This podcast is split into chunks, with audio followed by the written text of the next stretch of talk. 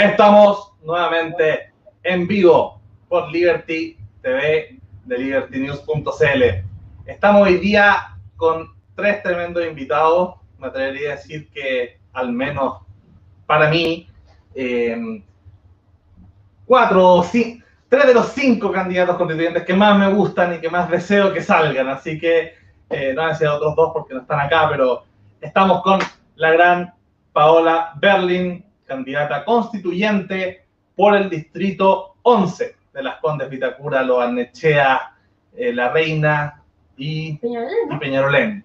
¿Cierto? Candidata independiente por eh, el pacto Unidad Constituyente, ¿cierto? Por la concertación 3.0, 4.0 ya, ¿cierto? Pero es independiente y va por el cupo de ciudadanos. Eh, también tenemos a la gran Silvia Izaguirre, también ha estado con nosotros en el programa, ¿cierto? En la radio, igual que la Paola. Eh, Silvia va por el distrito número 10, Providencia, Ñuñoa, Santiago Centro.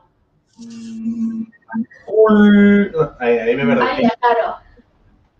Mi, mi, mi ABC1ismo me, me, me, perdí de las otras comunas. Eh, la. La granja San Joaquín. De ahí ya no puedo ser candidato por el 10. Eh, y estamos también con el gran maestro de maestros, ¿cierto? Agustín Esquella. Bueno, Silvia va por Independiente en el cupo RN, ¿cierto? Por la lista de Chile Vamos. Y está Agustín Esquella, ¿cierto? Un grande del derecho también. Eh, ¿Quién va por el distrito 7 de, de, la región de Valparaíso Costa? Dejémosla ahí para no romper tantas comunas, pero por el distrito 7.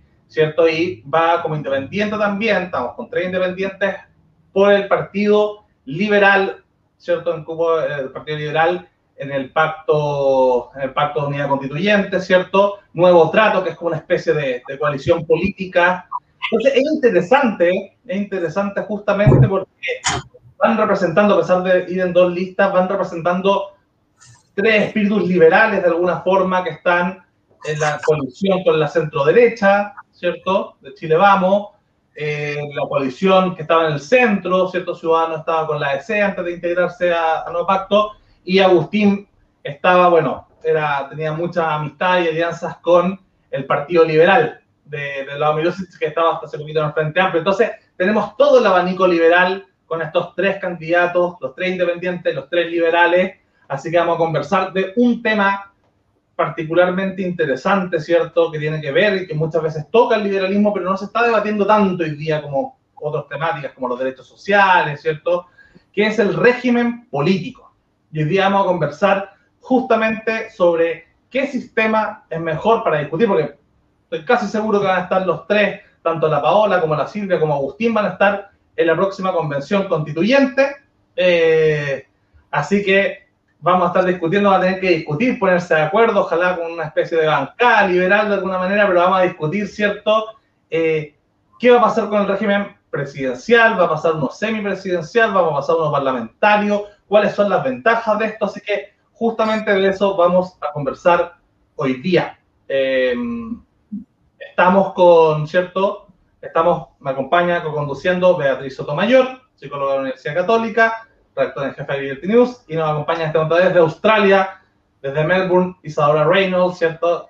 Eh, panelista del canal también, lingüista de la Católica, y ahora está haciendo su doctorado por allá. Así que, sin más, Beatriz, por favor. Bueno, eh, decir que estamos en una crisis de liderazgo es ponerla ahí muy liviana y realmente el diseño de cómo se están llevando las cosas está colapsando y hay que partir de nuevo tal vez no 100% de nuevo, por supuesto, pero es muy importante eh, definir cómo se va, cómo va a ser la autoridad presidencial en un contexto en que las libertades están en peligro, en que hay tentaciones eh, autoritarias y con esto de la pandemia, como que eh, la autoridad política se está acostumbrando a reglamentar y, y pasarse tres pueblos más allá reglamentando, lo cual a mí me parece peligroso. O sea, necesitamos un liderazgo que cuide las libertades, pero que sea a la vez efectivo. Muy difícil. Entonces, quería preguntar sobre ese semipresidencialismo. ¿Qué es? ¿Cómo lo definirían? partamos por Agustín, quizás de repente dando una, una mirada más, más como planteando los términos, ¿cierto? Y después vamos discutiendo las posturas de, la, de, bueno, de Agustín, de la, de la Paola y de Silvia. Por favor, profesor Agustín, partamos por decir, ¿cierto? ¿Cuál es la diferencia, para los que no saben, entre presidencialismo y parlamentarismo y por qué una puede ser más liberal que la otra? Eh, Lucas, gracias por la presentación. Lo mismo digo a Beatriz y a Isadora. Y, una, y un agrado de verdad eh, compartir esta pantalla con ustedes, pero también con dos tan estimables personas como son Paola y Silvia. Mira, eh, me gustó tu presentación cuando nos, nos, nos enlazaste como liberales, porque no sé cuántos más habrá en Chile. En Chile ha habido siempre muy pocos liberales. Es una flor eh, algo exótica en la historia de Chile, por no decir tóxica, ¿no? Eh, lo que se impuso en Chile, como sabemos, durante décadas, fue la peor versión del liberalismo. Bueno, la única que no me gusta a mí, que es el neoliberalismo. Pero ya sabemos, Luca, hemos discutido esto otras veces. Eh, por lo menos ya hemos avanzado en eso, porque hasta hace poco más de un año, hasta Mario Vargas Llosa negaba que existiera el liberalismo, el neoliberalismo, ¿no? que es una cosa desopilante. Es como que me dijeran que no existieron los socialismos reales, ¿no? No, no hubo nada que...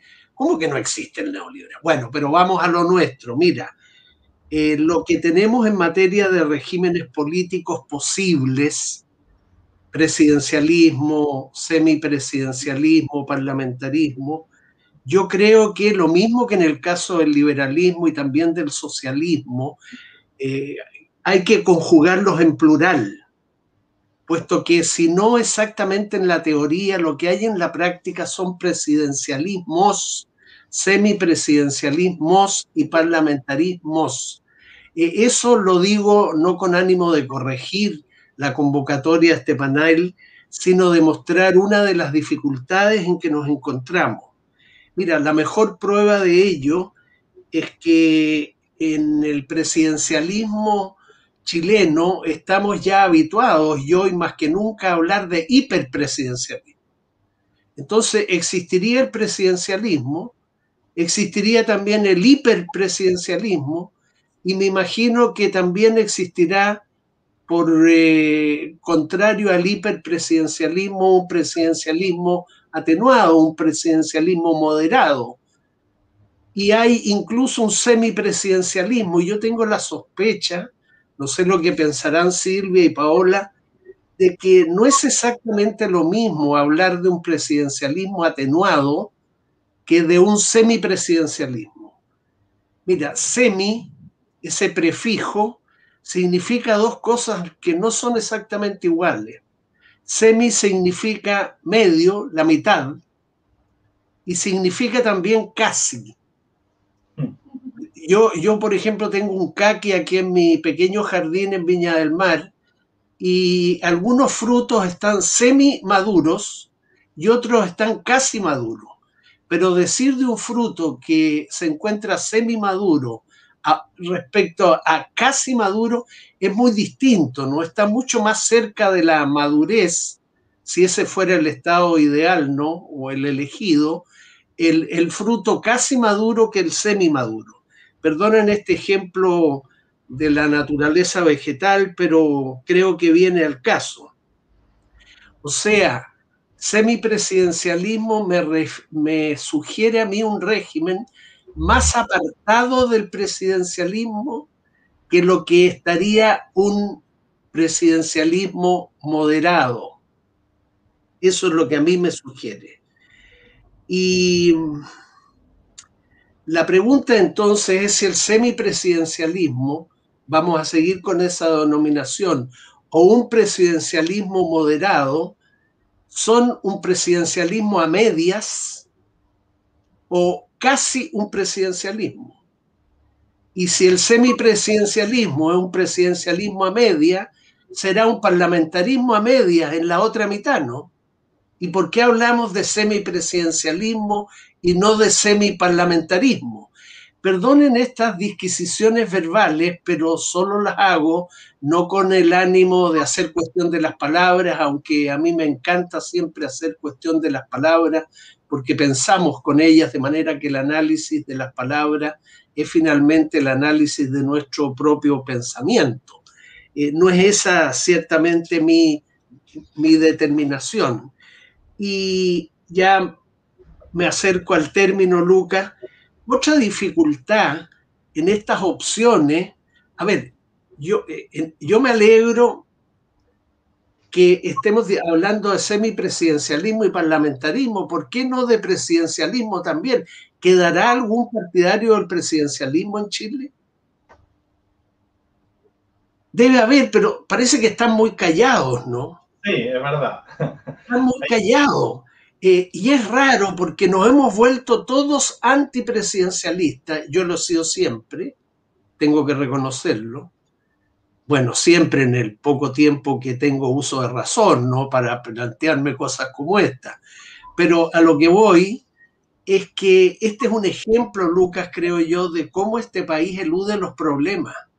O sea, hay un consenso de que no es conveniente un régimen presidencialista al extremo que tuvimos con la constitución del 23, con la constitución del 25, con la constitución del 80.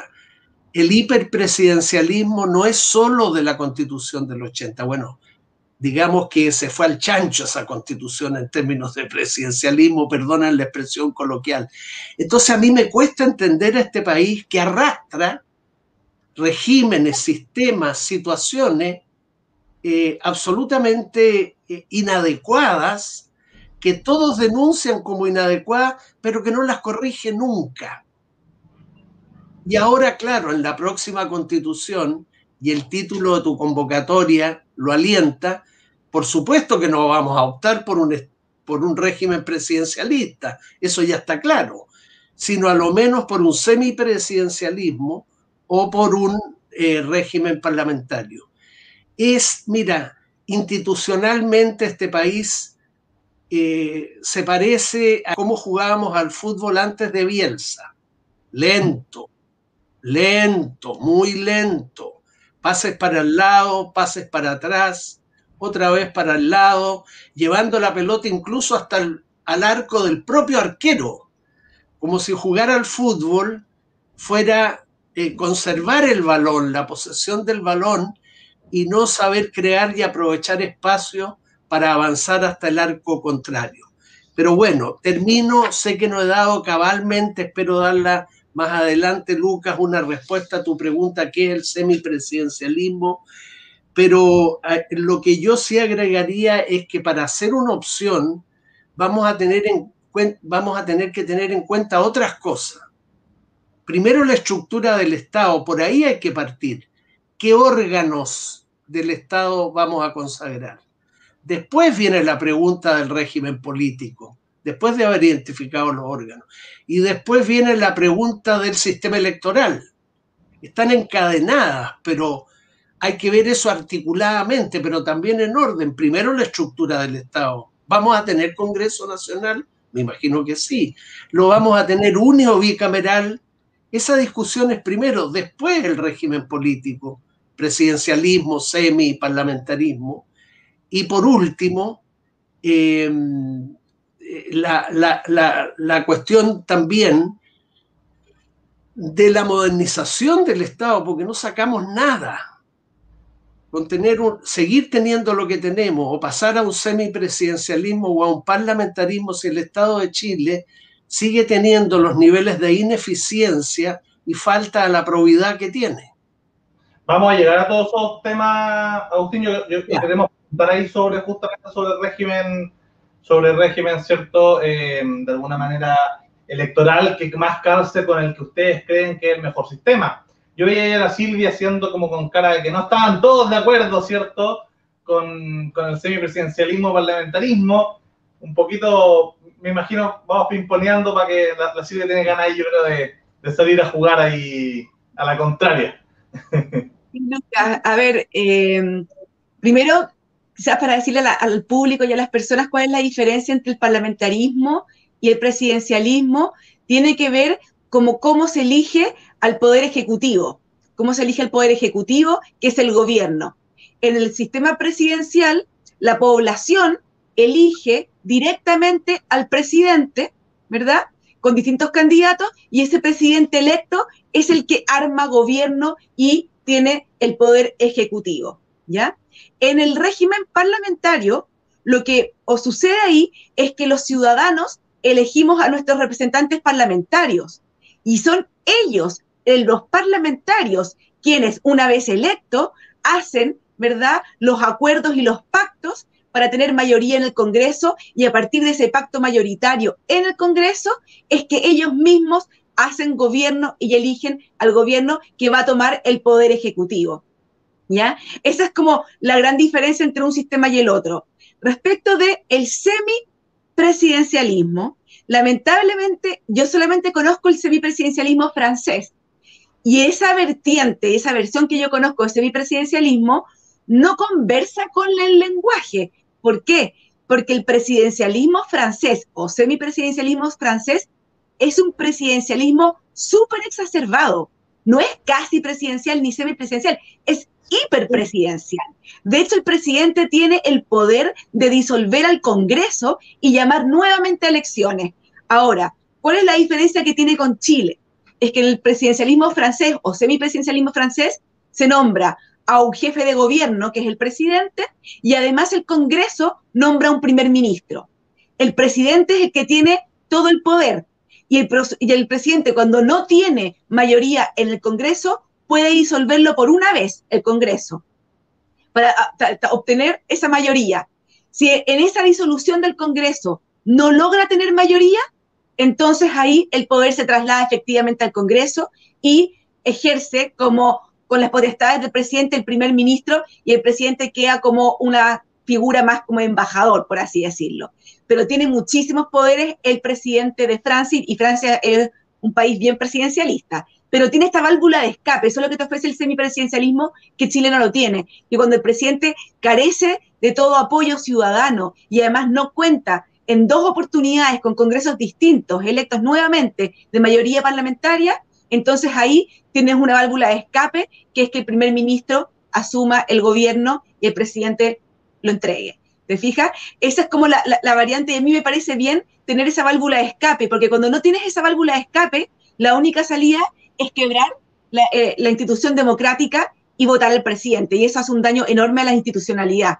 Ahora, a mí, como decía Agustín Esquella, me gusta mucho el sistema parlamentario y me gusta mucho porque viví en Alemania y lo viví.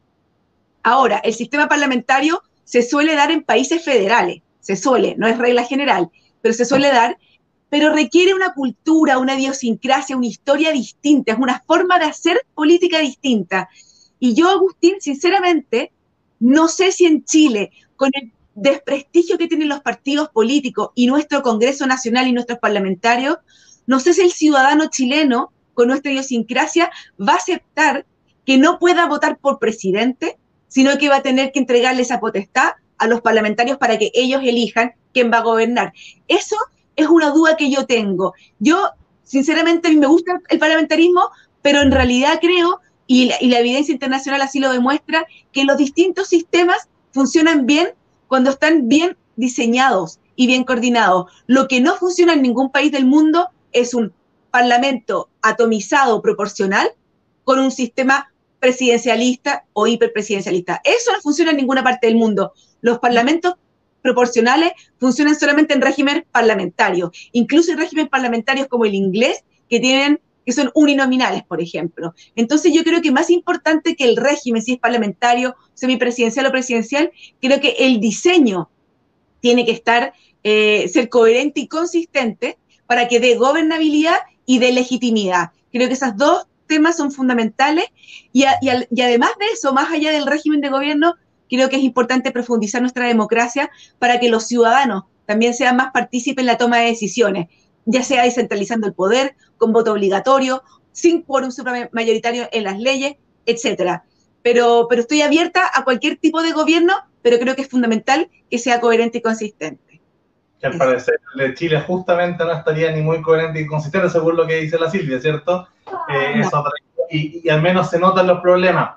Paola, pregúntate ya de lleno un poquito sobre también tus posiciones. Sí. Eh, la Silvia parece más, más en la línea un poquito más presidencial quizá, o uninominal. Yo creo que ahí lo que, lo que más le tincó, se, notaba en la cara de alegría de uninominal, y Agustín ahí estaba más, más tirado para no sé si para el proporcional o para el parlamentarismo. Vamos a ver, vamos a ir preguntándole durante el, programa, pero Paola, tú, déjame, Bueno, déjame primero saludar a la Silvia, Agustín y repetir un poco lo que dijo Agustín respecto al gusto que me da estar con, ellos dos, agradecerle a la Beatriz Ubarra, a Lucas su presentación, la Isadora eh, conocerla, decirle que me parece de pésimo gusto que sea de día, donde ya está, cuando nosotros nos cambiaron la hora y oscurece temprano, y más encima estar en Melbourne ya me parece realmente una maldad, y, festinar sobre eso y enrostrárnoslo, una ciudad maravillosa.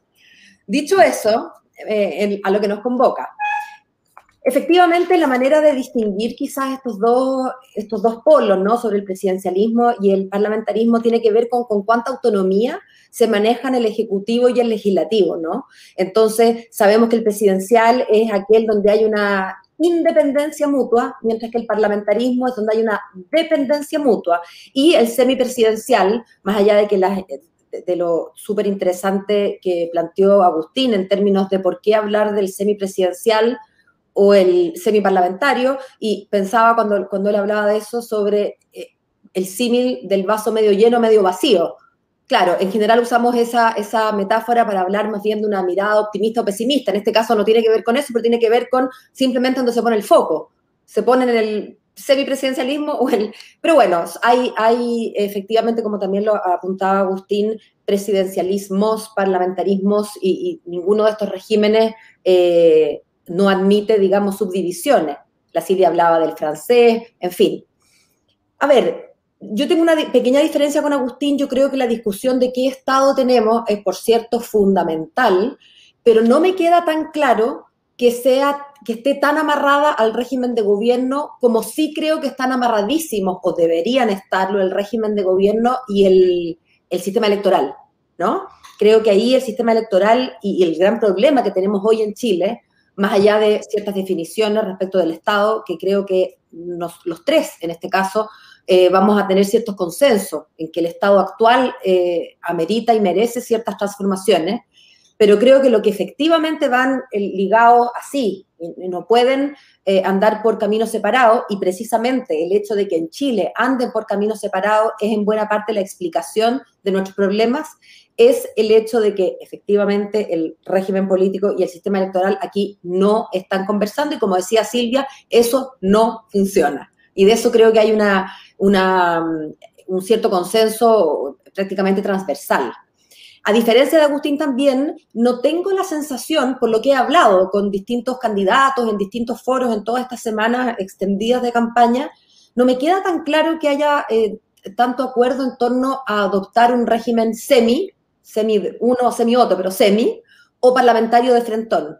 A pesar de que reconozco que hay muchas personas a quienes además eh, eh, considero muy, muy inteligentes y articuladas que, propugnan y, están, em, estarían empujando cuando, cuando lleguen a la convención un régimen eh, parlamentario. Em, yo siento que la aproximación al, régimen político debería eh, partir por algunas preguntas, consensuar qué es exactamente lo que queremos en términos de algunos principios y valores, y luego ver ¿Cómo logramos eso? ¿no? En el sentido de que el régimen político es eh, finalmente un, medio, no necesariamente un fin. Entonces, si nosotros lo que queremos es gobernabilidad, y aquí abran los micrófonos por si me quieren interrumpir o, hacer algún adendo, queremos gobernabilidad, queremos, em, no sé, pues, que un gobierno establezca y promueva los derechos humanos, estuve tomando nota aquí, queremos una representación que permita a la ciudadanía sentirse efectivamente ligada con el poder, eh, comparto con la, con la Silvia la necesidad de incorporar a la ciudadanía interelecciones. Que su participación no esté reducida a la convocatoria a las urnas. Cada cuatro años o cuando ello sea. Queremos también un gobierno o una posibilidad de, un, mandato que sea eficaz, que sea flexible. En un mundo tan rápido como el, mundo de hoy, donde además las necesidades ciudadanas pueden eh, cambiar de eje rápidamente, necesitamos un sistema de gobierno, un régimen de gobierno que, nos permita movernos con relativa rapidez, ¿no? Con relativa, eh, una respuesta relativamente ágil a las necesidades. Le queremos que sea transparente, queremos cooperación. Y a mí en lo personal, y ahora aquí ya me, voy a, jugar con mi elección, yo tiendo a preferir un régimen, y no me, no me reten, presidencial, pero no el presidencial, no vea, no, no te desmayes, pero no lo que tenemos en Chile, porque en Chile efectivamente lo que tenemos es una cosa hiperpresidencial, que no es solamente algo presidencial eh, más fuerte. Me parece que el, el, sistema chileno es tan, tan, tan hiperpresidencial, permítanme la, la hipérbole, que pasa a ser casi cualitativamente un régimen distinto. Es algo muy particular la cantidad de potestades eh, en, la presidencia, en el, jefe del Ejecutivo, son muy, muy, muy amplias. Y yo creo que eso, que eso no, da más, respecto de eso creo que sí hay consenso. A mí no me queda claro si es que debemos transitar hacia un semi, algo, o a un régimen presidencial o hipopresidencial, para contrastarlo con el hiper, si se quiere, o un presidencialismo morigerado, eh, eh, elijan ustedes el término que quieran. Todo ello importando la reflexión en torno a que hay que entregarle más poder al Congreso, ¿no? Que no puede seguir habiendo esta, esta figura eh, prácticamente monárquica, ¿no? Si se quiere, ¿no? Con, tantos poderes. A mí me pasa que respecto del régimen en sí mismo, me gusta mucho el parlamentarismo, mucho. Pero también me pasa, y esto es una opinión bien personal, que siento que los regímenes eh, más allá del el mérito que tengan como en el, en, el ámbito más platónico, también tienen que ver cómo, cómo se instalan en una idiosincrasia, en un momento determinado, en un grupo de personas determinadas. Si yo tuviera, y lo dije el otro día, si yo tuviera que fundar un planeta nuevo, un país nuevo en Marte, capaz que te firme por el parlamentarismo y ahí sea una esquellana. Pero me cuesta imaginar que, ahora, que me cueste a mí, hago el, paréntesis, que me cueste a mí imaginar no significa nada, salvo que me cuesta a mí, yo no soy la medida de nada, pero a mí me cuesta imaginar que en nuestra idiosincrasia tan acostumbrada a esto, vayamos a poder no elegir al primer mandatario, ¿no? Y que lo elija el Congreso. Me, cuesta esa figura de la decisión, bueno, la decisión entre el jefe de gobierno y el jefe de Estado me cuesta menos, pero la lógica de salir del presidencialismo me cuesta imaginarla. Eh, lo que no quiere decir, insisto en el punto anterior, que yo considere que el presidencialismo como está pueda pervivir. Eh, y creo que dije hace un rato que esto definitivamente no conversa con el, sistema electoral. Tampoco me parecería bueno volver a un régimen electoral que sí converse con este presidencialismo. No, no creo que sea la solución. Creo que más bien tenemos que hacer las dos cosas, morigerar el presidencialismo fuertemente y también creo que hay que eh, decidir otro sistema para elegir a nuestros parlamentarios de modo que tengamos un ejecutivo y un eh, legislativo que tengan incentivos en cooperar y no en trabar la pelota. Finalmente, aquí se trata de jugar el juego de la democracia y uso la metáfora del juego en el mejor sentido posible, ¿no? No en el sentido peyorativo de un jueguito como algo light. Eh, y para jugar democráticamente necesitamos que la pelota corra, y ahora definitivamente no corre.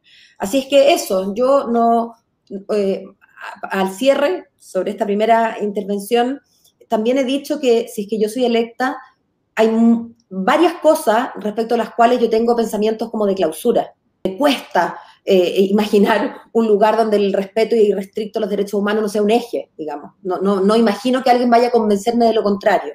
Sin embargo, en el tema del régimen político estoy abierta a que me convenzan. Respecto de eso, yo no tengo una posición de clausura. Eh, es el tipo de cosa que yo estoy muy abierta a que me convenzan eh, ustedes, Agustín u otro, ¿no? Así es que para esto puedo ser amarilla, como los colores de Liberty News, pero bueno, yo no tengo nada contra el amarillo, dicho sea de paso. A propósito de reinas del amarillo, del amarillismo, Isadora Reynolds tu comentario al respecto también y, tu, y la segunda pregunta del, panel. Eh, sí, representando el amarillismo extremo eh, desde Melbourne. Eh, Paola, quizás te, te guste saber que estará, estará de día, pero hace más frío que la Así que no, está, no es maravilloso, el invierno acá es heladísimo, así que por ese lado creo que están ganando por allá. Eh, partir por una cosa, cada uno de estos sistemas tiene sus vicios y tiene sus virtudes, está claro. Eh, por el lado del presidencialismo, eh, durante toda la tradición republicana que hemos tenido en Chile, depende demasiado de la figura del presidente, pero de una manera yo creo que negativa, porque depende de la personalidad del presidente depende de cómo se maneje. Eso simplemente ha derivado que a fin de cuentas cada época la llamemos dependiendo del presidente, porque se nota mucho. Termina, puede terminar constituyéndose en un culto a la personalidad, como pasa, no sé, en otros países de Latinoamérica, donde a fin de cuentas el presidente puede llegar y arrancarse con los tarros a lo Bolsonaro, donde simplemente termina siendo un autoritarismo presidencial. Ese es un vicio del lado del presidencialismo. Por el lado del parlamentarismo, si bien suena bonito, hay dos cosas. Uno que a mí me parece menos representativo, eh, al hecho de que sean las coaliciones políticas quienes deciden quién, está a la cabeza del, Parlamento, eso quizás a la ciudadanía eh, no le parezca muy justo. Y esto viene con, creo que lo han mencionado todos ustedes, tiene que ver con la idiosincrasia eh, republicana que tenemos. Yo no sé si la gente de un día para otro va a estar feliz de dejar de elegir a su, a su presidente, siendo que esa es la tradición que tenemos, siendo que la gente encuentra que esa es la parte más representativa que tenemos, el, el hecho de tener voto directo al momento de, de, escoger un presidente. Y por ende no, no creo que, que, sea fácil la transición. Por eso entiendo, por ejemplo, lo que dice Paola de, o, Silvia sobre eh, cómo llegar a eso, porque aparte los países parlamentaristas tienen una, un legado y una tradición parlamentarista. Eh, tienen eh, históricamente se han llegado a configurar así, lo que tenéis en Inglaterra y obviamente que Australia a ser parte del Commonwealth, tiene lo mismo. Pero aquí se presta para el show. Eh, si es que hay conflictos internos dentro del, del partido, eh, hacen lo que se llama un spill y lo sacan. Y depende de quién se lleva bien con quién, termina siendo el primer ministro. Eh, en los últimos 10 años, un solo, no, ningún primer ministro ha terminado su mandato. Entonces eso también de repente a la ciudadanía no le parece muy... Eh, bueno, aquí a nadie le importa tanto la política, debo decirlo, pero es una crisis de representatividad también. Y tiene que normalmente venir acompañado de un federalismo, como dijo Silvia. normalmente no funcionan eh, eh, si no están a la par. Dicho eso, si efectivamente nos moviéramos a un sistema parlamentario, si eso fuera la decisión que se toma en Chile sobre el tipo de gobierno, ¿cómo cambiaría Chile? La pelota se mueve más, jugamos a la ofensiva, jugamos a la defensiva. Eh, ¿Qué pasaría en términos prácticos al momento de convertirse Chile en un país parlamentarista? No sé si don Agustín quiere partir con la respuesta. No, está en mute. Ah. Eh, ahí, ahora sí.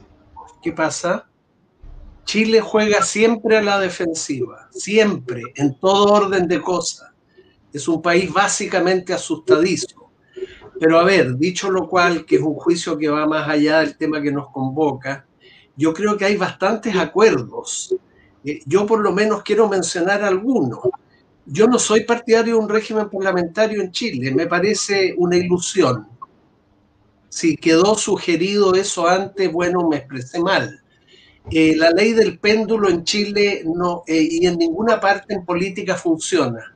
No vamos a pasar, me atrevo a hacer una conjetura, de este presidencialismo grosero, porque hiperpresidencialismo es benevolente. Yo preferiría hablar de un presidencialismo grosero, casi monárquico. Bueno, eh, por, por, algo la constitución del 80 provino eh, de donde provino. ¿Ah? Bueno, eh, no va a pasar eso. Yo creo que nos vamos a mover desde este presidencialismo extremo para volver a un lenguaje más políticamente correcto, a un semipresidencialismo. Pero tal vez, Paola, Silvia y Ciadora, haya una solución intermedia entre este hiperpresidencialismo y un semipresidencialismo, como muy bien lo describió Silvia. El semipresidencialismo tiene eh, esa, esa dualidad de cabezas en el Ejecutivo que sería muy rara para Chile. ¿no? El jefe de Estado, que es la encarnación de la unidad y de la continuidad de la nación, y el jefe de gobierno, ¿cierto? Que, es el jefe que es el jefe político. Eh, eh, a mí me, resultaría algo raro, no me cierro a eso como tú, Paola, eh, a un sistema bicéfalo en el Poder Ejecutivo, donde el jefe de Estado haga patria y el jefe de gobierno haga política, ¿no? Porque así lo veo yo, ¿no? El jefe de Estado hace patria, ¿no? El jefe de gobierno está, está en el lodo, ¿no? Haciendo política. Yo, yo, yo creo que la situación intermedia puede ser la del el presidencialismo moderado. O sea, continuar rebajando competencias a la actual presidencia de la República. Ese es un camino, sin llegar a un semipresidencialismo, ni menos a un bicefalismo del Poder Ejecutivo. Por ejemplo, se podrían bajar las leyes que son de iniciativa exclusiva del presidente. ¿Por qué tantas leyes de iniciativa exclusiva del monarca, no?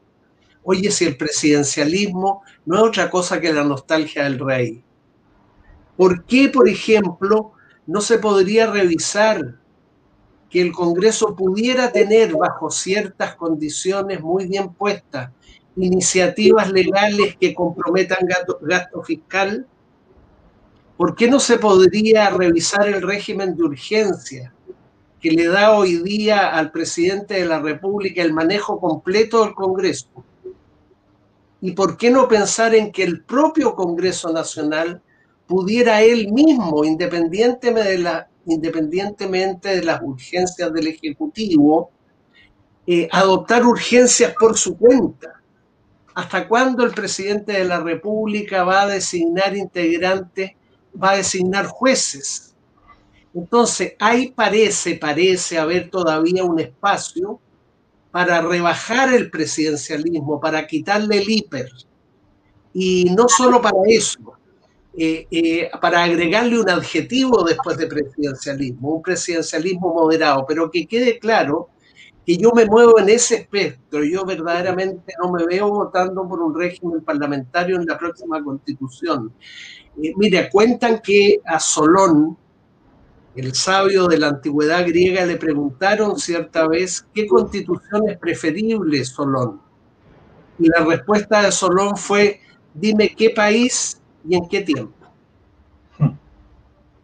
Entonces yo creo que muchas veces, si me reconozco culpable del pecado que voy a denunciar, nos enamoramos de modelos, así como nos enamoramos de las personas, y ya sabemos que la fase patológica del amor es el enamoramiento.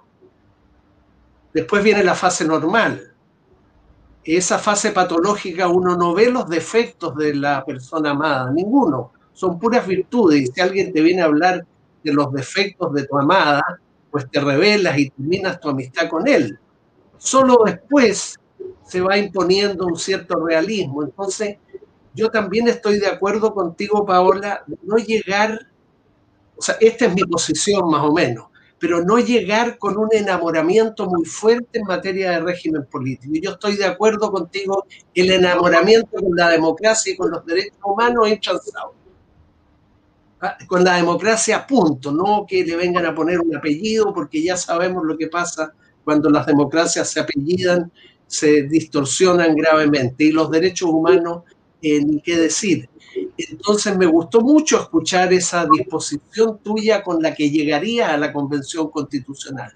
Tengo una opinión, tengo un planteamiento, mira que relativamente los nuestros parecen coincidir un poco, eh, pero con una apertura, con una disposición a escuchar las razones de los que piensan distinto. No obstante lo cual, para no quedar en un mundo chileno de ambigüedad, Ah, porque también la ambigüedad es una de nuestras características, no los que estamos aquí, desde luego que tenemos opiniones enérgicas. Bueno, lo que voy es que mm, no vamos a tener un régimen parlamentario. Hay, buenas razones para tenerlas teóricamente, pero también es bastante contrafactual, como ustedes apuntaron. En este momento, convencer a Chile de que el protagonismo político lo deja de tener el Ejecutivo y pasa a tenerlo el Legislativo, pues realmente eh, llevaría mucho tiempo procurar eh, explicarlo. Bueno, eso por mi parte. Silvia, preguntar también, justamente como estábamos comentando ahí sobre el régimen político que, que podría calzar, ¿cómo, ¿cómo sientes tú que se daría las fuerzas políticas en un sistema con un uninominal? O, o, cómo quedarían las fuerzas políticas para la situación cultural chilena con un... Yo creo que volver al binominal, agua en la piscina, para eso no hay. O sea, como que se, se demonizó absolutamente, por más allá que tenga virtud o efecto, es una visión que no, que no podemos volver. Entonces, el uninominal o el trinominal o, el proporcional, ¿cómo crees tú que, que, si tenemos estas distintas posibilidades, eh, se repartan estas fuerzas políticas? Y en base a eso también, si es que alguno de ellos sientes tú que calza más con la unicameralidad, la bicameralidad, la tricameralidad, el Tribunal Constitucional, algunos lo consideran una tricameralidad, entonces, ¿cómo crees tú que quedaría un poco repartida esa fuerza? como sistema electoral y, cantidad de cámaras? A ver, en un sistema parlamentario, creo que la bicameralidad o unicameralidad es, menos relevante, da un poco igual. Y, en un sistema, nuevamente, eh, parlamentario, también da un poco lo mismo si es proporcional o uninominal. A mí me gusta, en lo personal, me gusta lo proporcional, porque están las distintas sensibilidades representadas en el Congreso, es decir, hay más representación, hay más grupos representados en el Congreso. Eso claramente requiere de un mayor esfuerzo para llegar a acuerdos. Y por eso ese sistema necesita de un sistema parlamentario para lograr mayoría. Eh, ¿ya? Y por eso es imposible que haya un buen sistema político con un presidencialismo y un Congreso proporcional. Si vamos a mantener el presidencialismo, aunque sea morigerado, eh, creo que tenemos que cambiar el Parlamento a otro sistema que no sea proporcional, porque es importante tener gobernabilidad. Y ahí el sistema uninominal a mí me gusta mucho porque tiene varias virtudes. Primero, tiene distritos mucho más pequeñitos, por lo tanto la cercanía entre el elector y su representante es mucho más cercana. Hoy día con la Paola, el mismo Agustín, podemos, somos, testigos de lo gigantesco estos distritos y de la distancia. O sea, yo tengo seis comunas gigantescas, con más de un millón de electores, o sea, realmente cuesta mucho esa cercanía con el electorado. Entonces, el uninominal tiene distrito más pequeño, mucho más cercanía con las personas, y como se elige la primera mayoría que tiene que sacar en estos otros sistemas con segunda vuelta por sobre un 50%, ese, la persona que se elige por lo general es una persona que representa a una gran cantidad de personas y por lo general están mucho menos polarizados esos congresos. Entonces, evitas la polarización, evitas el atomicismo, evitas el clientelismo, es más fácil llegar a acuerdos y en un régimen presidencial conversa mucho mejor, pero por supuesto, eh, no hay tanta representatividad de otros grupos en el Congreso. Eso por, por ese lado. Eh, respecto de, la, de la distribución de poderes entre el Ejecutivo y el Legislativo, yo creo que es importante entender por qué el Congreso no tiene eh, las facultades para hacer proyectos de ley que implican gasto. Eso se lo reserva al Ejecutivo, ¿verdad? Porque es el gobierno. Cuando uno elige por un gobierno, elige por un presidente que presentó un proyecto de gobierno y que dice en ese proyecto cómo va a gastar los recursos y es el que tiene que responder ante la ciudadanía también por cómo se han gastado esos recursos. Y uno lo que observa en regímenes presidenciales es que toda la responsabilidad fiscal recae sobre el presidente y su, gobierno y el Ministerio de Hacienda, no así sobre el Parlamento, y uno ve bastante irresponsabilidad eh, en el Parlamento en materia fiscal. En cambio, en el, y de hecho, para que, para que vean ustedes, en Alemania, por ejemplo, que es un sistema parlamentario, los parlamentarios no pueden eh, poner, o sea, eh, no pueden, pueden presentar proyectos con con recursos fiscales, pero si los presentan después de la primera tramitación, requiere del apoyo del gobierno. De lo contrario, no se puede tramitar ese proyecto de ley. En Francia está prohibido. En los, en regímenes presidencialistas, por lo general, está prohibido que el Parlamento presente proyectos con iniciativa, eh, con costo, excepto Estados Unidos. Y con el en los parlamentarios también hay hartas trabas porque alguien tiene que ser responsable. Y por lo general, el presidente o, el gobierno asume esa responsabilidad y no un parlamentario o dos que son más bien freerider en, en esta materia. Y yo creo que más allá de cómo distribuyamos el poder, creo que es importante que hayan costos para las, para, o sea, lo vemos ahora con el tercer retiro, por ejemplo, ¿ya? Tienen que haber costos para el parlamentario de políticas populistas que no sean gratificadas. Y eso, yo creo que acá el único que asume ese costo finalmente es el gobierno, no necesariamente el parlamentario, que le habla muchas veces a su, a su nicho. Entonces creo que es importante cómo distribuimos el poder entre los distintos poderes del Estado. Me parece eso fundamental. Eso. Yo quería... Ah, ah. No, no, yo quería decir que ya estamos estamos, hay cierto acuerdo aquí, así que podríamos empezar a redactar con Agustín y con la Silvia nuestro próximo ah, eh, régimen de gobierno. Yo creo que eh, el consenso, y lo dije yo cuando, cuando me tocó hablar, creo que hay un consenso transversal eh, en torno a que el, el, hiperpresidencialismo casi monárquico, grosero, como lo llamó Agustín, epíteto que comparto, no da más. Eso simplemente no da más. Ahora, ¿cómo lo morigeraría yo? A ver, yo creo que efectivamente el régimen de urgencia que le da el ritmo legislativo al Congreso no puede ser de resorte exclusivo del Ejecutivo. Eh, creo que la ley de presupuesto es una ley demasiado importante como para que pueda cambiarse por decreto las partidas. Y creo que entonces eh, esa es una ley, por, la importancia que tiene, ¿no? No es por ponerme aquí a hablar de plata, pero, pero en un gobierno hablar de plata no es de mal gusto, ¿verdad? Entonces creo que eh, para el cambio de las partidas presupuestarias, cosa que hoy se puede hacer por un simple decreto, a mí me parece que esa potestad debiera estar eh, compartida entre el deseo del, decreto y la voluntad, por ejemplo, de una comisión mixta, ¿no? Eh, no me parece que se pueda cambiar, porque además es contraintuitivo, o sea, si a uno le enseñan que la ley está por sobre el decreto, ¿cómo va a ser posible que una ley de esa entidad, porque además no es cualquier ley, es una tremenda ley, pueda luego ser eh, cambiada por un simple decreto. No, no, no, no conversa con, con, lo que uno entiende de esta pirámide normativa, ¿verdad?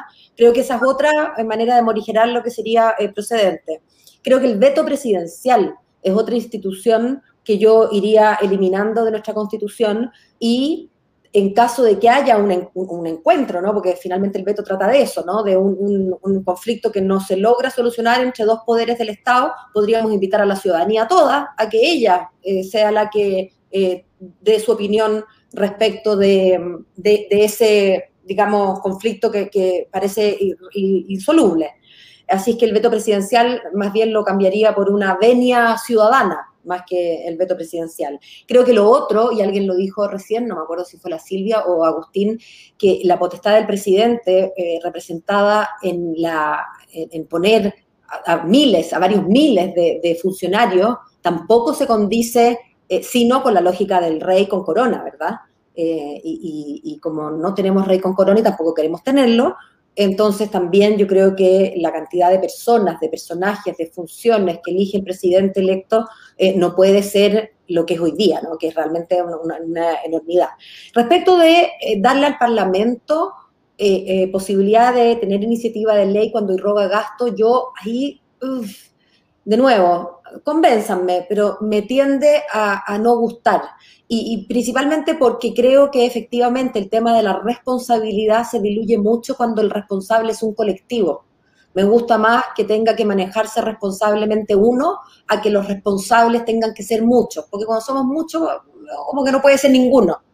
Y creo que, países como el nuestro, donde además el tema de la inflación, eh, los temas, digamos, de, la, falta de orden en, en platas, eh, y, entiendo que estoy hablando todavía sin meterme en el Banco Central, eso no, no, no, está, no lo hemos tocado, digamos, pero me preocupa eh, la billetera eh, como tan liviana, ¿no? Para, no sé, a mí me tiende a no gustar el, gasto cuando, la, iniciativa cuando irroga gasto, me tiende a gustar más dejarla efectivamente en el Ejecutivo, pero todas estas cosas que morigieran este presidencialismo eh, terrorífico que tenemos, creo que hay que hacerlas. Y lo otro que quería decir, aprovechar de decirlo a la audiencia, me ha pasado en distintos foros o, incluso en Twitter, que, no se presta mucho para, como foro, ¿no? Porque el, titular y eso.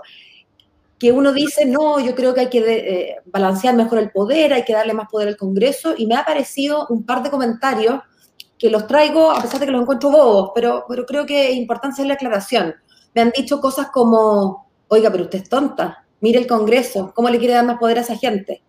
Como si la elección del régimen de gobierno tuviera necesariamente que ver con los personajes concretos y puntuales que conforman la legislatura en este periodo, ¿no? Por cierto, que ojalá que los personajes que conformen la legislatura fueran todos sabios, diversos, porque creo en la democracia, de aquí y de allá, pero todos ojalá fuera gente con mucho sentido común, mucha cordura, mucha salud mental, ¿no? Pero bueno, la democracia es así, ¿no? Y cada uno votará por el que más le guste. Yo cuando propongo y, eh, eh, digamos, me animo a decir que me gustaría quitarle poder al gobierno, al, al Ejecutivo, para dárselo al Congreso, no estoy necesariamente pensando y de hecho no lo estoy, en algunos congresistas o en general en este Congreso, que si tú me preguntas a mí, a nadie le importa, pero a mí este Congreso no es el que más me gusta, sí, para serte bien sincera. Pero por supuesto que uno no elige un régimen parlamentario o un régimen de gobierno en general pensando en los personajes. Entonces, por favor, cuando hablemos de estos temas, que, que todos lo sepan, estas cosas no, pueden ser tan personales, ¿no? Ah, es que no me gusta la señora tanto o el parlamentario que, que, que canta, entonces no le podemos más poder, ¿no? Creo que, es importante tener eso en cuenta. Que es un argumento que se repite bastante. Yo quería hacerle una, una última pregunta, al menos de mi parte, partiendo por la Silvia, que es la que primero se tiene que ir, después Agustín y la Paola, que tiene que ver, eh, y obviamente pues pueden tener su, su, cierre y aprovechar sus palabras finales y también la dice Beatriz.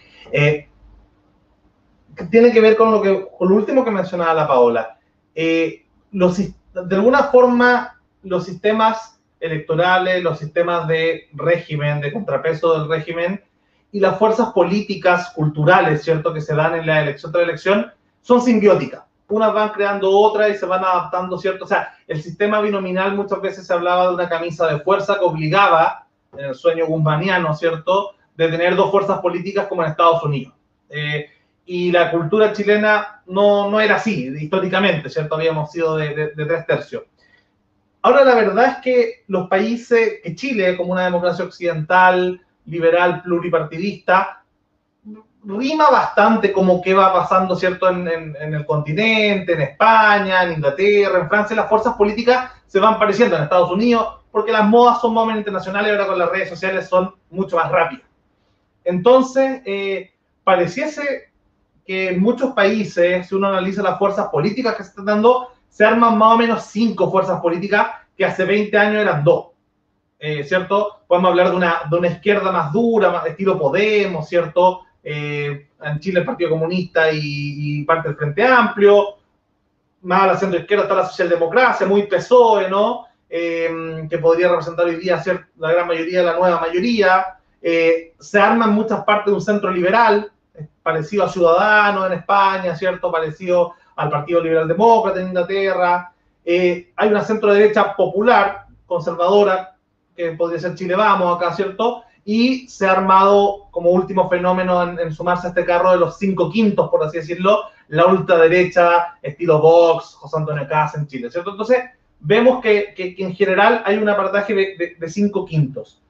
La idea, y es que en cualquier democracia sana sean los partidos políticos los que conduzcan y ordenen un poco la democracia y no se puede tener una democracia sana con un partido por parlamentario, porque ahí los acuerdos son imposibles y probablemente, como creo que decía Silvia, se presta, ¿cierto?, para, para clientelismo. Ah, bueno, mira, apruébame tal presupuesto en mi, en mi distrito y, y qué sé yo. Entonces, de alguna forma, eh, podríamos hablar de, de, de, cinco quintos y que hay que hacerse cargo de esa realidad. Eh, que, o lo que hay en Chile o lo que se va a venir en Chile y lo que se, se, ve en gran parte del mundo. ¿Qué sistema en ese sentido, con esa premisa, crees tú, Silvia, después Agustín y después la Paola, eh, se, crees que pueda ser adaptativo y que de alguna forma eh, ordene, no, no quiero hablar de camisa de fuerza como el binominal para este duopolio, pero sí de alguna forma ordene y mantenga cierto, cierto diálogo, por así decirlo, cierta, cier, cierto institucionalidad que permita gobiernos de mayoría, pero alta representatividad. Eh, ¿cómo, ¿cómo, crees tú que, súper en, en, cortito, porque sé que los minutos son escasos, ¿cuál crees tú, Silvia, que serían como eh, los regímenes para, ese, para esa circunstancia que, crees que sería mejor?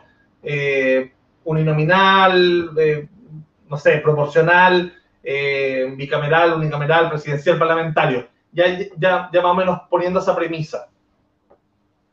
Luca, a ver, no comparto la premisa de los, de los, cinco, de los cinco partidos políticos. Eh, en Chile tenemos más de 16 partidos hoy día, y si fueran cinco sería súper fácil, pero no son cinco, son como cinco en la derecha solamente, eh, y después te vas al Frente Amplio y no sé cuántos partidos conforman el Frente Amplio, pero creo que son más de ocho. Entonces, acá tenemos el problema de una enorme cantidad de partidos. Piensa tú que en Alemania, en Alemania el Parlamento es proporcional, y además es, un régimen parlamentario. Y allá están prohibidos los independientes. Un independiente no se puede presentar como candidato, está prohibido, son solamente partidos políticos y además el partido para estar representado en el Parlamento tiene que sacar un mínimo de un 5%. Por lo tanto, siempre en el Congreso hay entre 3, 4 o 5 partidos con los que tú puedes eh, lograr gobernabilidad. O sea, incluso en regímenes parlamentarios proporcionales exigen ciertos quórum mínimos para poder tener representatividad. ¿Y por qué? Porque se privilegia también la gobernabilidad. Yo creo que si vamos a tener un régimen presidencial, aunque sea morigerado, el, proporcional, un Congreso proporcional, no nos, va, no nos va a dar gobernabilidad y creo que hoy día tenemos una profunda crisis de gobernabilidad.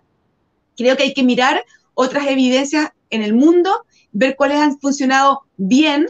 Sabemos que siempre pueden funcionar mal, o sea, tenemos eh, parlamentarismos como en Bélgica que estuvo dos años detenido, tenemos parlamentarismo también en España que no han llegado, no han podido hacer gobierno porque no se ponen de acuerdo. O sea, cuando hay crisis profunda en la democracia, eh, aunque tengas el mejor sistema, no va a poder funcionar, ¿ya?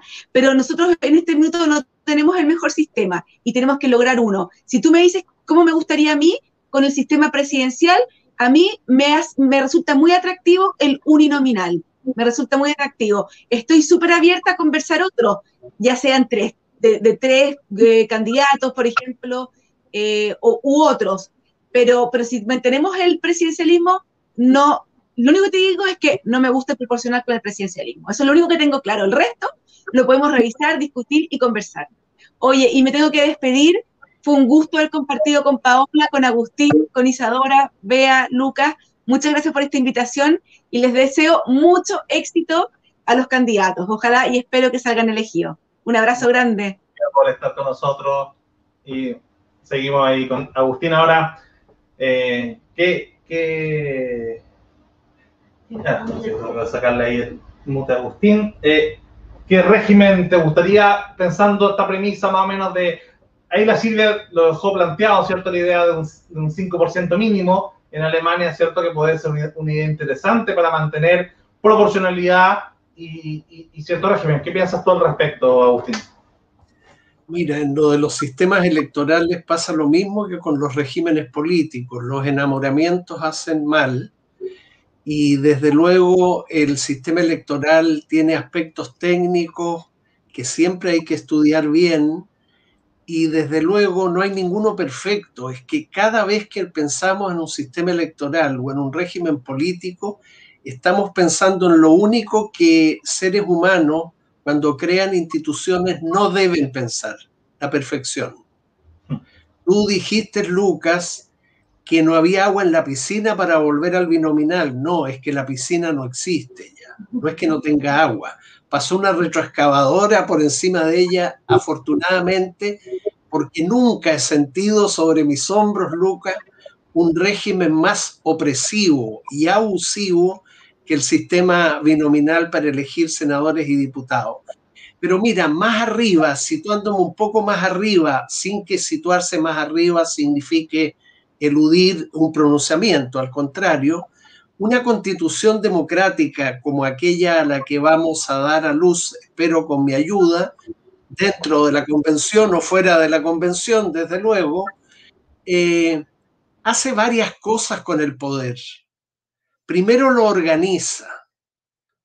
En segundo lugar lo divide. En tercer lugar lo limita. Y en cuarto lugar lo controla.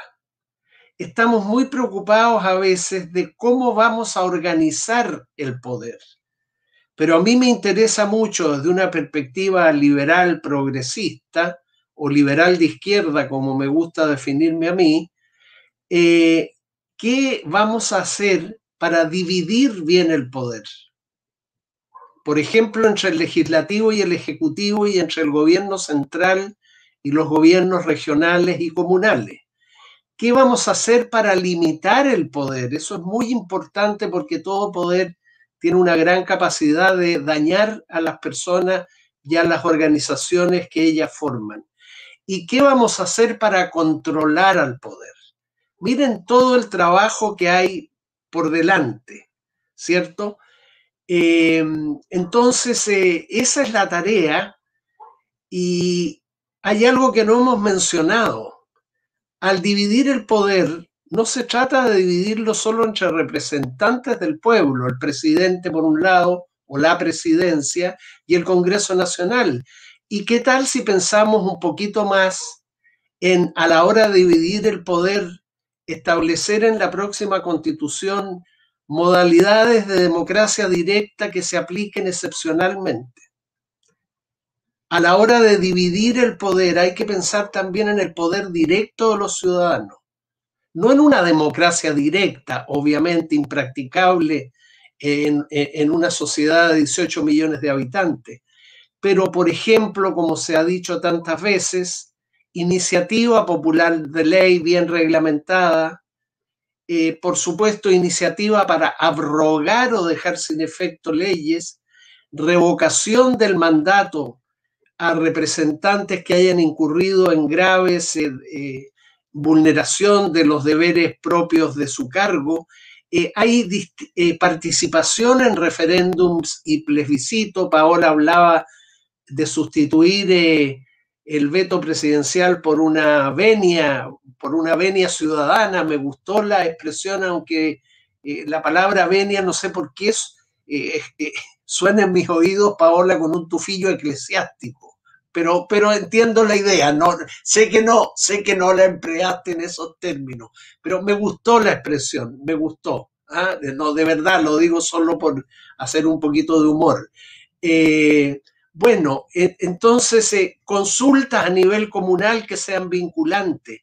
Yo creo que eso va a ocurrir en la nueva constitución y afortunadamente que ocurra pero todas esas modalidades de democracia directa, de participación directa de los ciudadanos, no a través de los representantes, tendrán que ser este, consagradas por la Constitución de una manera clara, inequívoca y posteriormente desarrollada por leyes ordinarias o comunes de una manera sensata, de una manera razonable, porque tampoco se trate de que se junten cinco personas y presenten un proyecto de ley, o que se junten ocho y pidan revocarle el mandato eh, a, un diputado o a un senador. Esto es muy serio, trasladar poder directo a la ciudadanía, es muy ineludible, es muy necesario, pero a la vez habrá que hacerlo, ya no propiamente en la constitución tal vez, sino en leyes ordinarias o comunes, de una manera razonable, de una manera sensata, que sin traicionar el principio de que sean modalidades de democracia directa, pues eh, sean viables, sean sensatas, por decirlo eh, una vez más. ¿Qué puede uno agregar? ¿Qué puede uno decir después de esto? O sea, yo voy a decirlo y que no me escuche la jefe de campaña porque los candidatos tenemos que decir solo que votamos por nosotros mismos. Pero yo voto para Agustín. O sea, no, no, voto, no voto por allá, pero si votara por allá, no tengo nada más que decir. Y lo digo bien en serio, ¿ah? Eh, de toda, suscribo todo lo que dice eh, Agustín, todo lo que ha dicho. Em, efectivamente, yo tampoco eh, me gusta el uninominal en la lógica de, los argumentos que, expresaba la, Silvia, pero yo no soy especialista. Y tú sabes que mientras más uno lee, al menos a mí me pasa, justamente quizás porque no soy especialista, mientras más leo sobre sistemas electorales, más me doy cuenta de lo que no sé. Así que, sinceramente, si yo me, veo en la, en la convención constituyente hablando de esto, bueno, vayamos invitando a los expertos que nos iluminen. Porque, bueno, a mis electores les paso avisando, yo no soy especialista en casi nada. ¿no? Así es que eh, vamos a necesitar ayuda de muchas cosas. La Isadora se, ríe, mi jefa de campaña debe estar dando un infarto, pero bueno, es la verdad. Yo no soy especialista en casi nada, entonces, eh, y los sistemas electorales son muy importantes, no es así nomás. Quería sí hacer un paréntesis sobre el sistema binominal eh, para, digamos, subrayar la idea de, de Agustín, incluso más aún, para los que recordamos cómo era el binominal, era una cosa, además de sui generis, que todavía sui generis no, no, es neutro, ¿no? Simplemente habla de lo único, pero era una cosa bestial. O sea, era lo, lo más contraintuitivo, contrademocrático que uno puede imaginar. Así que yo concuerdo que pasó la retroexcavadora, plantó un jardín, hay un kindergarten, o sea, imposible. En esa piscina no nos queremos bañar ninguno, nadie. Eh, porque, porque no nomás, sobran razones. Ahora, de verdad, yo el sistema electoral no, lo tengo claro y de nuevo, lo, que, lo que haría es preguntarme qué quiero. Y quiero gobernabilidad, quiero cierta estabilidad, quiero que la pelota se mueva. Bueno, para eso, que me digan los expertos qué es lo mejor. Em, me encantó y voy a repetirlo solo para aprendérmelo bien y decirlo en mi foro y voy a parafrasearlo porque no, no me gusta el plagio, organiza, divide, controla y limita el poder. Qué importante eso, ay, qué importante, yo lo esbocé, pasé de largo, eso sí, eh, sobre la importancia de una participación de la ciudadanía más directa. Y creo que además, ya que estamos cerrando, eso va a ser fundamental, no solo en los procedimientos y maneras que tenga, que, que, digamos, instaure esta nueva constitución, sino también en la fabricación de la propia constitución. Creo que es importante recordarle y recordarnos y recordar a los auditores que las constituciones y esta constitución es a lo menos dos cosas al mismo tiempo es un producto, que va, es una cosa, digamos, pero también es un proceso. Y el éxito y la calidad de ese producto no puede desligarse de las características del proceso. Y dentro del proceso, la participación amplia, por supuesto no de manera directa, por eso vamos a hacer 155, no, no 17 millones, eso no existe, pero la participación que tenga la ciudadanía es fundamental. Así es que a generar mecanismos de participación, no solo, como dije, para dejar instaurados en la nueva Carta Magna, sino muy importante dejarlos apenas nos juntemos los 155 y el reglamento, em, en, invitar a la ciudadanía, sea a la ciudadanía atomizada, como está aquí en un Zoom, sea a través de las organizaciones de la sociedad civil, a tener una participación importante, porque como digo, este producto no va a ser bueno si el proceso no es bueno, y el proceso sin Chile no sirve. Palabras de cierre, Isadora, Beatriz, le pasamos a Agustín y a Paola para que cierren. Isa. Comentarios finales. Es que no tengo tanto más que agregar porque yo creo que aquí hay un consenso súper grande y me tinca que la ciudadanía estaría de acuerdo yo creo que todo lo que, lo que queremos pensando en, la crisis política que hemos tenido es la gobernabilidad. Eh, a mí todavía me, me, hace ruido el sistema bicameral. Lo encuentro positivo en el sentido de que de repente si pasa una ley que no debería pasar, que esté el Senado para, para vetarla, pero al mismo tiempo el Senado tampoco es tan representativo y ha vetado cosas que probablemente la ciudadanía, desde, ¿cómo se llama?, la Cámara de Diputados, que es más representativa, sí votaría a favor, eh, entonces, yo creo que ese es uno de los, eh, tendríamos que quizás revisar cuál es el rol del Senado. Por lo menos para mí eso es algo que, que nos falta. Quizás que sea una Cámara eh, más que de veto, de revisión. Probablemente eso es otra cosa que tenemos que pensar, que simplemente pueden revisar la ley y, ¿cómo se llama?, hacer comentarios, pero no vetarla, ya que me parece que muchas veces cosas que, que quiere la ciudadanía no, no pasan simplemente por caprichos políticos de los senadores. Y qué bueno que no exista el binominal, y no solo el binominal, los senadores vitalicios. ¿Qué fue eso? ¿Qué fue eso? Sino una demostración. O sea, ya. eso no es como un papa, una cosa así, como los, papas del Senado. yo encuentro que, que, bueno que eso, y fue más que nada porque la derecha se dio cuenta que estaba perdiendo por tener senadores vitalicios, Así que qué bueno que eso también pasó la retroexcavadora porque lo más antidemocrático de la vida. Yo le tengo fe al proceso y le tengo fe al proceso porque siento que de a poco nos hemos ido deshaciendo de, toda la herencia de la dictadura y esta va a ser la última patita para deshacernos por fin del fantasma de la dictadura, a lo cual tanta gente alaban anda a saber por qué. Pero excelente ver quiénes son los candidatos, conocerlos un poquito más, porque no me ha tocado tanto conversar con ustedes. Por desgracia, no puedo votar. Me hubiese encantado. Pero buenas vibras y voy a llevar a la gente que conozca de los distritos a votar por ustedes. Así que excelente, buena suerte. Creo que estamos en la misma página. Muchas gracias, Isadora. Beatriz. Seré breve. Me retiro más inteligente eh, a dormir esta noche y se los agradezco a todos ustedes. Muchas gracias. Agustín, para el cierre. Lindo. Ah. Espera, Agustín. Espera, Agustín, te van a sacar el mute del micrófono. Ahora sí. Oye, no es con el ánimo, o a lo menos no solo con ese ánimo de devolverle la mano a Paola, pero déjame decirte que lo que yo conozco de ti y hemos estado más de una vez en conversaciones en medios de comunicación, a ver, tú eres una persona inteligente y estudiosa y eso basta para estar en la Convención Constitucional. Y me gustó mucho escucharte porque ahí está la clave del éxito del proceso al que tú aludiste. Eh, tu disposición a dejarte convencer por razones que puedas en ese momento entender que tienen más peso que las tuyas propias. Mira, va a ser clave, ¿cierto, Paola? Que en la Convención Constitucional, desde el primer día, haya una disposición como esa que todos asumamos nuestra falibilidad, la posibilidad de estar equivocados, no la seguridad de estarlo, pero la posibilidad de estar equivocados, ¿cierto? Y que eh, asumamos también que el rompecabezas lo vamos a tener que hacer entre todos. Esa disposición, tú lo dijiste muy bien, yo no soy experta. Bueno, yo tampoco. Por ejemplo, en materia de de eh, sistema electoral, yo escucharía muchas voces antes de formarme mi opinión definitiva. Puedo tener una originaria, pero la opinión definitiva, venga, quiero escuchar, quiero leer. Fuerzas Armadas.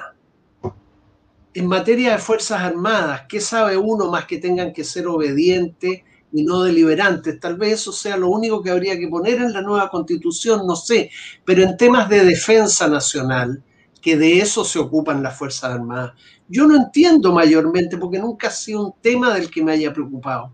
Entonces yo celebro tu intervención y por eso dije lo que dije, no solo para devolverte la mano porque no corresponde, eh, que tú apuntaste muy bien a la disposición y al tono que se mantenga en el proceso. Sin la disposición a escuchar razones y sin mantener un tono un tono que, todos entendemos cuál debe ser, pero que hay el riesgo de que no lo consiga la convención, un tono pausado, ¿cierto? Un tono en que hablen las personas desde sus compromisos, en el sentido de su sinceridad, pero sin ninguna agresividad y desde luego sin ninguna descalificación a los demás. Entonces, Paola, de verdad, más allá de los acuerdos que hemos tenido, algunos, otros no, eh, ojalá que otras personas tuvieran tan claro que el resultado aquí, como tantas veces, depende del proceso. La disposición y el tono que se sea capaz de mantener durante el proceso va a conducir a una mejor o a una peor constitución. Y yo, bueno, ¿qué más te puedo decir, Lucas, Bea y Isadora? Que agradecerles esta posibilidad de conversación una vez más y fíjate tú, ahora sí que termino, Luca, fíjate tú cómo se han ido decantando más muchos acuerdos antes de que la convención esté configurada. Si no estamos en el peor de los mundos, como dicen tanto, que esto es un, que esto es un gallinero, que esto es un guirigay, que qué va a pasar con los convencionales que se van a agarrar en varias materias, y ha quedado en evidencia hoy, se han ido produciendo como como parte de la discusión preconvención determinados acuerdos. Mira, eso hay que contar las bendiciones, hay que ver la parte llena del vaso, no solo la vacía, y en consecuencia mantener a como dé lugar, Paola, no solo una cierta esperanza, sino también un cierto optimismo. Y tu sonrisa lo dice todo. ¿Ah? Muchas gracias, Agustín, por esas palabras. Me imagino las la, va a agradecer más todavía. imagínate, nada más que agradecer, agradecer y agradecer. Y sí, claro, esta es la disposición. Yo creo que, que tenemos que escucharnos, tenemos que tratar de que esta convención eh, eh, se un tono eh, distinto al que estamos acostumbrados a ver, porque el, tono importa, las formas importan, lo decía Víctor Hugo, el fondo no es sino, la forma no es sino el fondo que sale a la superficie, ¿no? No están tan desligados el fondo y la forma. Y creo que es importante, importante eh, la disposición, no se trata de no tener convicciones, como dijo Agustín, no se trata de no tener pensamiento propio, pero se trata de entender que, que el otro puede tener mucho que aportar y enfrentarse a esta convención con sana curiosidad y con humildad. Así es que nada, pues, muchas gracias por este encuentro, gracias a los tres. Sí, sí, un gusto, Isadora, eh, el gusto enorme, ya lo dije al principio, de, poder compartir un espacio virtual con Agustín y con la, con la Silvia y desearles de nuevo toda la suerte y un beso para cada uno. Me sí, agradecerle, bueno, Isadora, por despertarte allá en Melbourne, Beatriz, producir y armar y producir también en todo este, todo este programa. Eh, Agustín, nuevamente, bueno, estoy feliz porque están los tres, Silvia no está en este momento, pero tanto la Paola, Agustín y Silvia eh, ya habían estado en el programa anteriormente y ahora están segunda, tercera vez ya incluso, eh, cada uno, entonces, más que feliz y más que agradecerle a todos y, y yo creo que son tres liberales que a mí me, me encantan, me representan y espero, espero aportar lo que decía Agustín recién, justamente que muchos consensos se han armado antes de incluso ser electo, justamente a través de conversaciones como esta. Así que, sin más, despedirnos, invitarlos justamente a suscribirse al canal a Liberty TV en YouTube para que eh, podamos llegar a más conversaciones y más consenso antes de, de Así que muchas gracias. Muchas gracias a ustedes.